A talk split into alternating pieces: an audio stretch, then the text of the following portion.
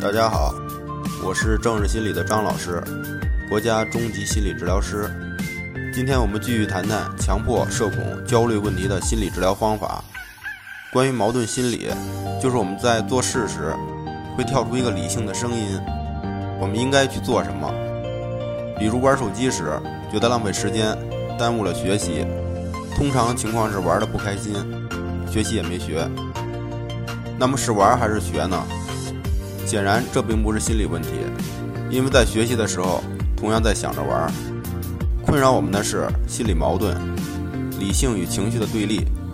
事实上，这是自信的原因，就是没能在建设性的事情上建立自信，而通过游戏性的事情来代偿，而代偿并不成功，便卡住了。所以，对于症状，不是解决问题，还是解决情绪的问题。通常我们是在一个方向上卡住了。我在工作中遇到一位来访者表示，症状出现时，人就僵在那儿，不能动了。